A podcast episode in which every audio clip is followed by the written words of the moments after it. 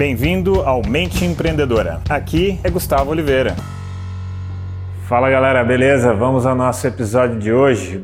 Bom, o tema de hoje é a percepção emocional da realidade versus a realidade de fato, né? Então vou trazer três razões pelas quais que podem né, conduzir uma pessoa para distorcer as coisas e ter uma percepção emocional da realidade. Mas vamos entender um pouco o que é isso, né? Percepção emocional da realidade, que troço é esse?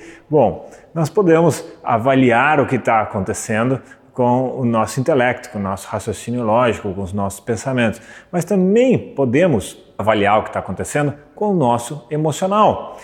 Se o nosso emocional estiver bem positivo, alegre, feliz, entusiasmado, nós vamos ter uma percepção da realidade bacana, uma percepção interessante da realidade, mesmo que ela não esteja lá tão boa, né? Isso pode ser positivo nesse caso.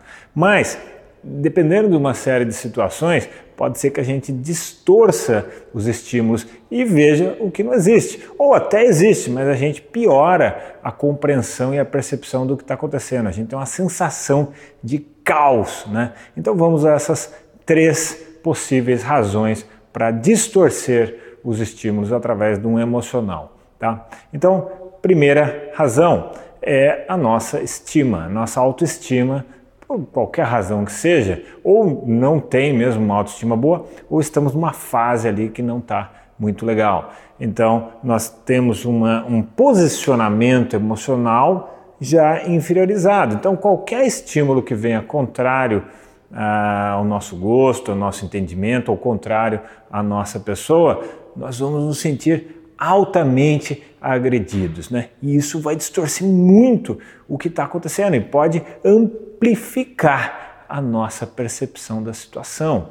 Uma outra razão, segunda razão que pode gerar essa distorção nos estímulos a gente está numa fase muito estressada. E quando a gente está muito estressado, a gente está muito emocionalizado, a gente está muito sujeito às influências emocionais e, no caso, as não boas, as influências emocionais que não são lá muito boas.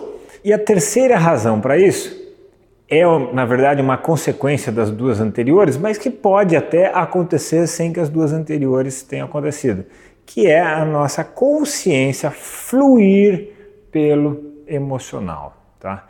Mas, Gus, como é que eu sei que eu estou numa situação dessa, que eu estou distorcendo os estímulos através aí de uma dessas três razões? Bom, é fácil. Se você acha que está tudo contra você, que está tudo dando errado, que existe perseguição, né? que ninguém te quer bem, que o mundo te quer mal, não sei o quê, é um belo indício.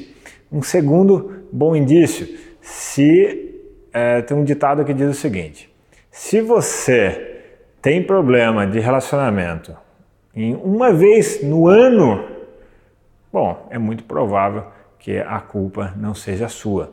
Mas se você tem uma frequência um pouco maior do que essa já, tipo todo mês, toda semana, todo dia, então com certeza tem uma distorção de estímulo aí e essa distorção é proveniente do emocional muitas e muitas e muitas vezes.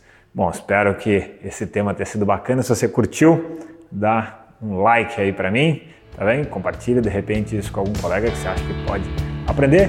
Vou deixar para vocês aqui um grande abraço. más.